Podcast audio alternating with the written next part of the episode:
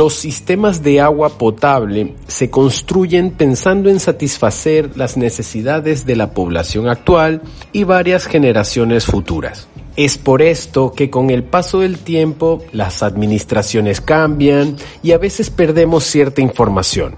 Es común que las empresas de agua no sepan el trayecto exacto de una tubería y para esto existen equipos que nos ayudan a rastrearlas. Arutam, los podcasts de IBIA. Capítulo 15, diciembre del 2019.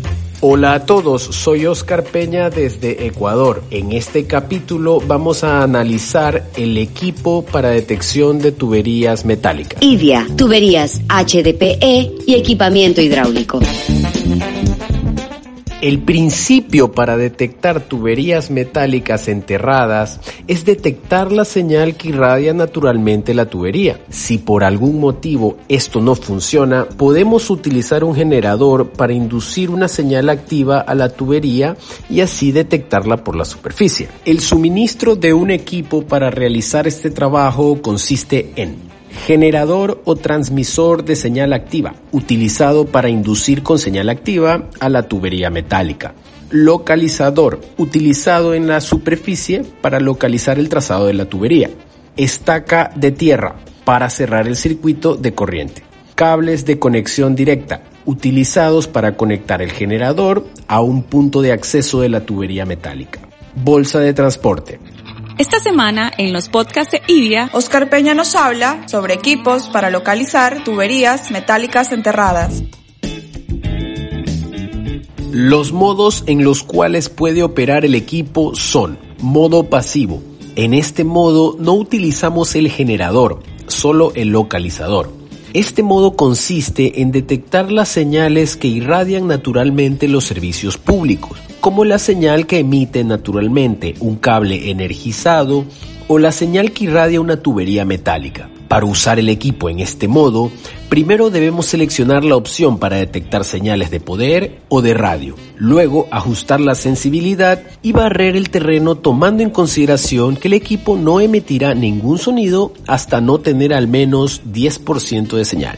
Modo activo en este modo utilizamos el generador y el localizador. Este modo consiste en localizar una señal específica que se ha aplicado a una tubería metálica por medio del generador. Arutam, los podcasts de IBIA, experiencias alrededor de la industria hidráulica.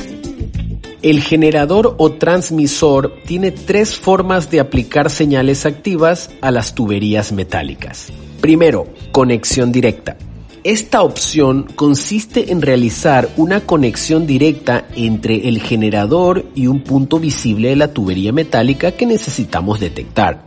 Para que una tubería irradie una señal activa, la señal de corriente emitida por el generador debe viajar a lo largo de la tubería metálica y cerrar el circuito en la estaca de tierra.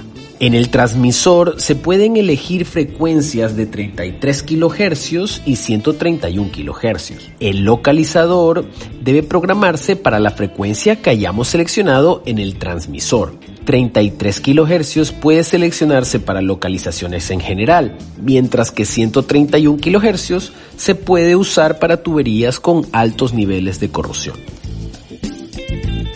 Segundo, por medio de pinzas.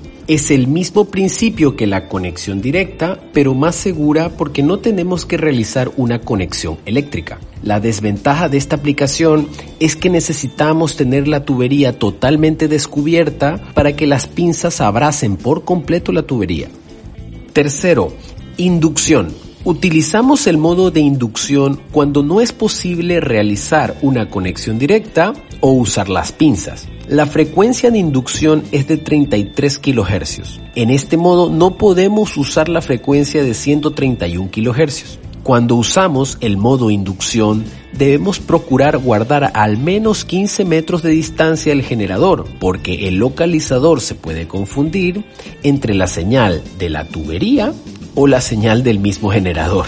Por último, indicar que junto al botón de encendido tenemos un botón para medir la profundidad del tubo que estamos detectando. Esta opción solo está disponible para el modo activo. Los podcasts de.